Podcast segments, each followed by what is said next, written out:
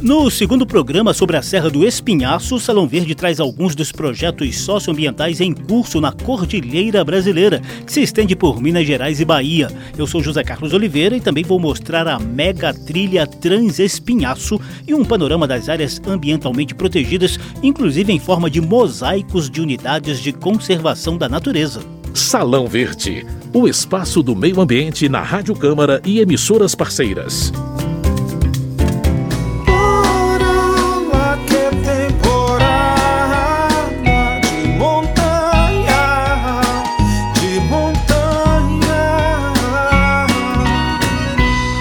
Programa anterior, você conheceu alguns dos aspectos físicos que fazem da Serra do Espinhaço a única cordilheira em território brasileiro, importante divisor de água e de biomas, além de reserva da biosfera com reconhecimento internacional. Hoje, a gente vai continuar a conversa com o biólogo Miguel Ângelo Andrade sobre algumas ações socioambientais que estão rolando por lá na reserva. Ainda terá um bate-papo com Cleiton Silva Santos, que há mais de 35 anos guia os turistas pela Chapada Diamantina na Bahia, e com o biólogo Alexander de Araújo, empenhado em pesquisas científicas e de educação ambiental no Espinhaço de Minas Gerais. Deputados também estão atentos aos problemas da região e para começar o programa, o geógrafo e doutor em desenvolvimento sustentável Bernardo Gontijo nos ajuda a compreender o nível de proteção ambiental da Cordilheira do Espinhaço. Geológicas. Novidades e curiosidades sobre a dinâmica do planeta e da natureza. Geológicas.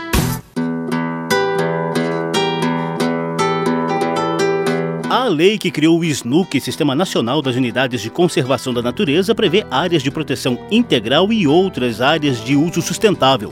Os parques nacionais e estaduais estão entre as categorias de proteção integral quatro parques nacionais se destacam ao longo da Cordilheira do Espinhaço e são administrados pelo ICMBio, o Instituto Chico Mendes de Conservação da Biodiversidade. O mais famoso está na Bahia. O Parque Nacional da Chapada Diamantina foi criado em 1985 e tem 152 mil hectares entre os municípios de Lençóis, Mucugê, Ibicoara, Andaraí e Palmeiras. O lado mineiro do Espinhaço tem outros três o Parque Nacional da Serra do Cipó, criado em 1987 com 31 mil hectares entre Jaboticatubas, Santana do Riacho, Morro do Pilar e Conceição do Mato Dentro, o Parque Nacional das Sempre Vivas, criado em 2002 com 120 mil hectares entre Diamantina, Buenópolis, Bocaiúva e Olhos d'Água, e o recente Parque Nacional da Serra do Gandarela, que surgiu em 2014 para conter a mineração desenfreada no quadrilátero ferrífero. Isso é suficiente? Quem avalia é o geógrafo Bernardo Gontijo, coordenador do Grupo Integrado de Pesquisas do Espinhaço na Universidade Federal de Minas Gerais. Olha, suficiente nunca é, viu? É, é, quanto mais a gente conseguir proteger, melhor. Mas a serra, comparando, principalmente com o Cerrado, no caso de Minas Gerais, imagino que a Caatinga, no, no caso da Bahia, ela é muito mais protegida. Como ela, por si só, ela é um ambiente muito limitante para a ocupação humana, historicamente ela sofreu menor pressão de uso, embora essa pressão exista, vista, tem muitas unidades de conservação estaduais né, de proteção integral do Estado que estão preenchendo esses espaços entre os grandes âncoras, que são os parques nacionais. Eu acho isso saudável, preciso. O IEF, Instituto Estadual de Florestas de Minas Gerais, administra 94 unidades de conservação no estado. Algumas das principais estão na Cordilheira do Espinhaço. Olha só a lista de parques estaduais com proteção integral: Serra Negra, em Itamarandiba, Serra do Intendente, em Conceição do Mato Dentro, Biribiri, em Diamantina, Rio Preto, em São Gonçalo do Rio Preto, Pico do Itambé, entre Cerro e Serra Azul de Minas, e Botumirim, entre Botumirim e Bocaiúva. Outro destaque mineiro no Espinhaço é o Monumento Natural Estadual Várzea do Lajeado e Serra do Raio, no distrito de Milho Verde, no Cerro. Na Bahia, as unidades de conservação estaduais são geridas pelo INEMA, Instituto do Meio Ambiente e Recursos Hídricos. A Cordilheira do Espinhaço abriga o Parque Estadual do Morro do Chapéu e o Monumento Natural Cachoeira do Ferro Doido. Já no norte da Chapada, pertinho do município de Jacobina, o governo baiano criou o Parque Estadual das Sete Passagens, na cidade de Miguel Calmon. O Espinhaço na Bahia também abriga a área de relevante interesse ecológico Nascentes do Rio de Contas, entre Abaíra e Piatã E a área de proteção ambiental Marimbuns Iraquara, em Andaraí, a mesma cidade onde está o povoado de Igatu, também conhecido como a Machu Picchu brasileira. Andaraí do Pantanal Marimbus, Rampa do Caim, Vale do Cachoeirão. Diga a tua Machu Picchu brasileira, das grutas marota e da paixão. Pertinho da divisa com Andaraí, a Prefeitura de Mucugê criou um parque municipal com foco na preservação das sempre-vivas e outras espécies da típica fauna e flora de altitude.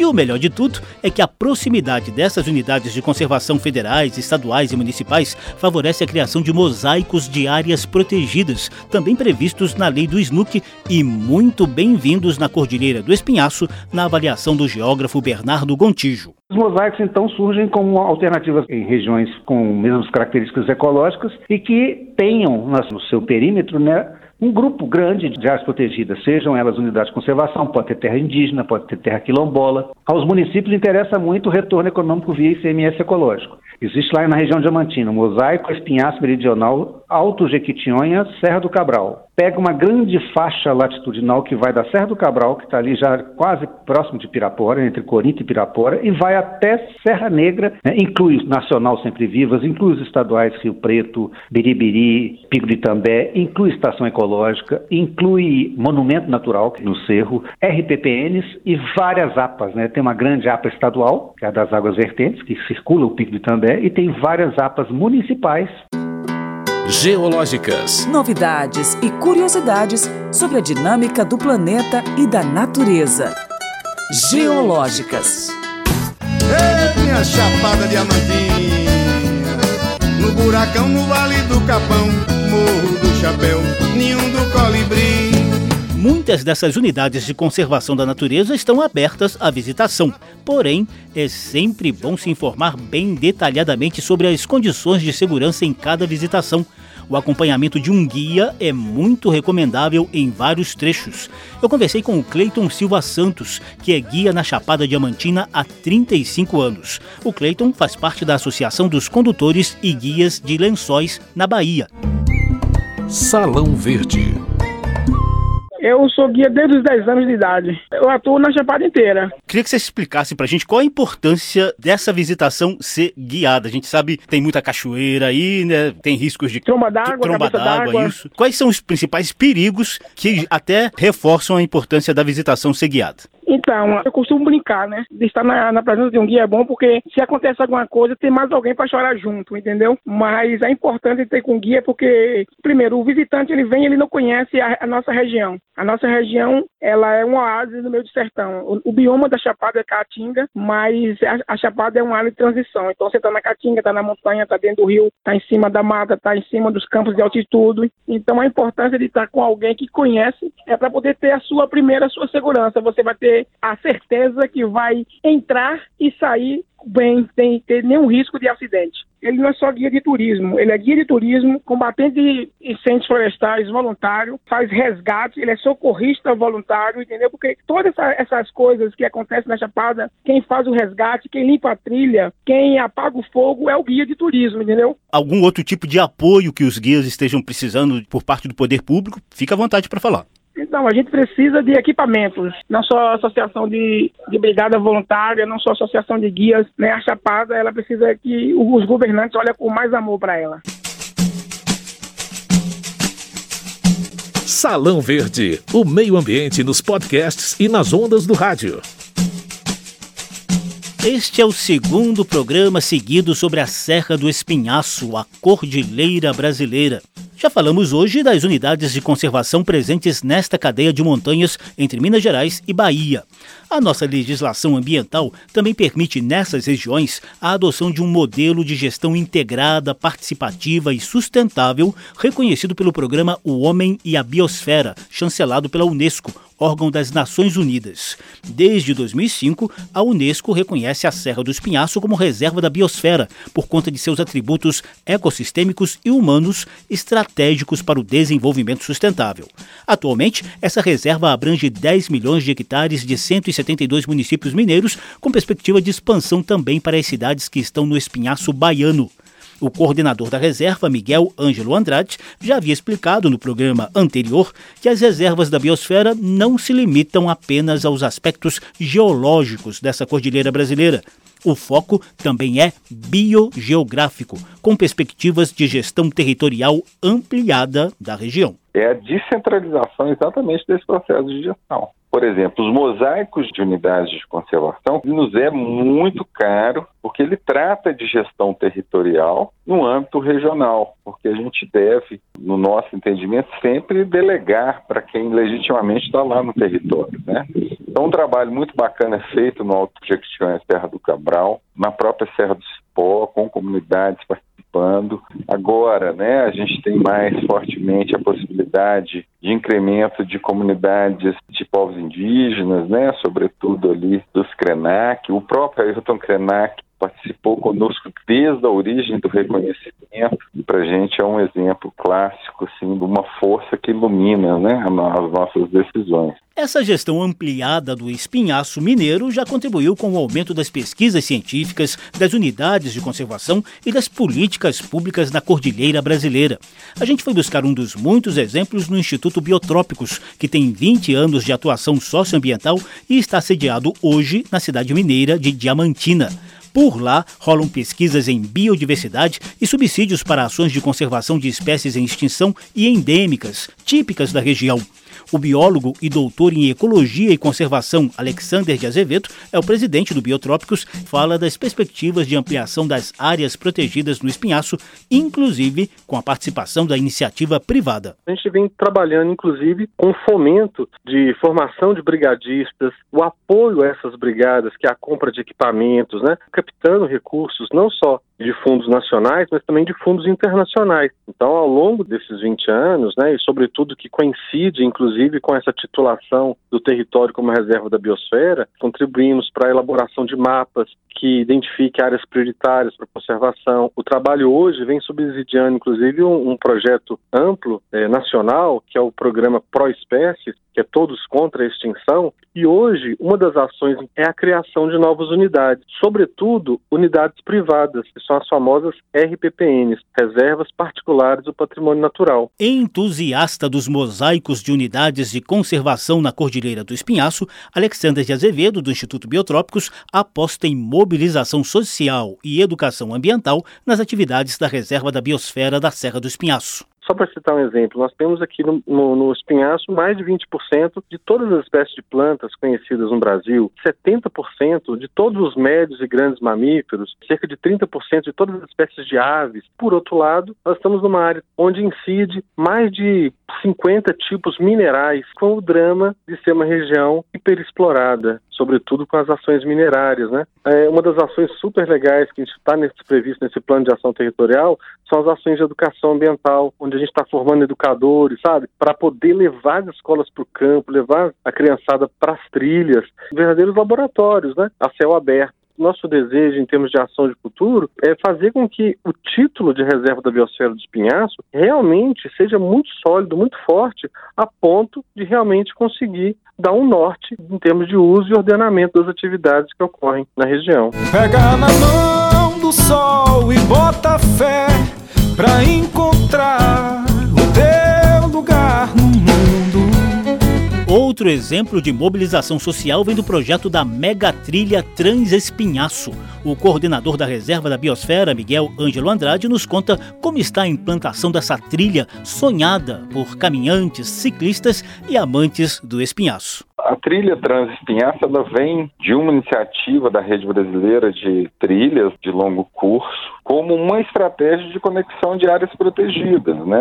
Uma delas, a Transespinhaço, que é um percurso que já está ultrapassando 700 quilômetros de implementação, com identidades muito próprias, com um público muito sintonizado com a conservação, né? Pessoa que faz um trekking na serra e se dispõe a fazer travessias são pessoas muito íntimas com a natureza, querem ter vivência, que têm espírito colaborativo. Essa e outras iniciativas em curso no Espinhaço têm contado com forte apoio comunitário, acadêmico, científico e de entidades da sociedade civil. No entanto, Miguel Ângelo se queixa da falta de recursos financeiros e de apoio do governo de Minas Gerais. Mesmo assim, ele aponta boas perspectivas de implantação da fase 3 da reserva com a inclusão do Espinhaço baiano certamente a divisa do Estado de Minas com a Bahia foi uma decisão política né, em função de diálogos entre partidos, gestores, etc. Mas uh, o espinhaço, na perspectiva de reserva de biosfera, não tem essa limitação administrativa, percebe? Um desafio gigantesco é recurso, que a gente tem pouco apoio, por exemplo, do governo do estado para fazer uma participação mais ativa de gestão desse território, né? E agora eu acho que está entrando, se Deus quiser, pelo menos na esfera federal, um bom momento. Salão Verde. Senhoras e senhores, ouçam um recado de Márcio Caires, integrante da Rede Ação Griot, na Cordilheira do Espinhaço, da Bahia. Município de Dom Basílio, Bahia, terra onde nasci e vivi, sul da Chapada Diamantina, onde o meu bisavô, Teobaldo, um indígena, desceu de pé descalço ainda criança, sozinho, final do século XIX um sobrevivente da violência das invasões de terra nesse país. Qual a perspectiva para o setor cultural se na mesma serra ainda hoje se trata disputa de terra, invasão e exploração pelas grandes mineradoras internacionais.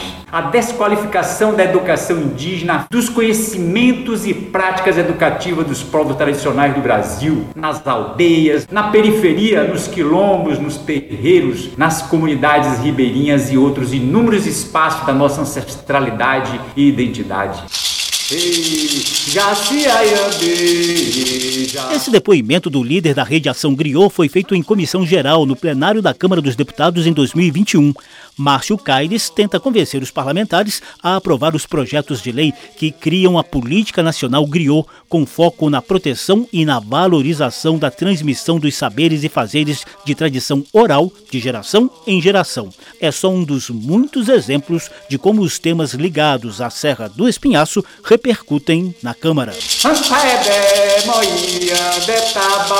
E o que dizem os deputados? A recente tentativa de avanço da mineração na Serra do Curral, no entorno de Belo Horizonte, teve reação imediata de vários parlamentares que cobraram esclarecimentos sobre os riscos de exploração econômica predatória em área prioritária para a conservação de riquezas naturais e culturais. O deputado Rogério Correia, do PT de Minas Gerais, foi um deles. É como se fosse minerar o pão de açúcar no Rio de Janeiro. É assim que o mineiro se sente porque aquela serra maravilhosa é responsável pelo clima de Belo Horizonte, que é um clima mais ameno. Muito se deve à Serra do Curral, porque ali tem muita mata atlântica e também é uma região produtora de água. Para prevenir a expansão da mineração nesse trecho da Cordilheira do Espinhaço, o deputado Reginaldo Lopes, do PT Mineiro, apresentou o projeto de lei para criar o Parque Nacional da Serra do Curral. A atuação dos parlamentares ocorre ainda por meio de destinação de recursos do orçamento da União. O deputado Cláudio Cajado, do Progressistas da Bahia, citou, por exemplo, a articulação com outros parlamentares baianos para garantir a recuperação de trecho da BR-242 em Ceabra, uma das portas de entrada da Chapada Diamantina. Consegui, através de uma emenda com a bancada baiana, 3 milhões de reais e o DENIT fez a licitação para resolver o problema que nós enfrentamos há anos diante dos acidentes reiteradamente que vem ocorrendo aí.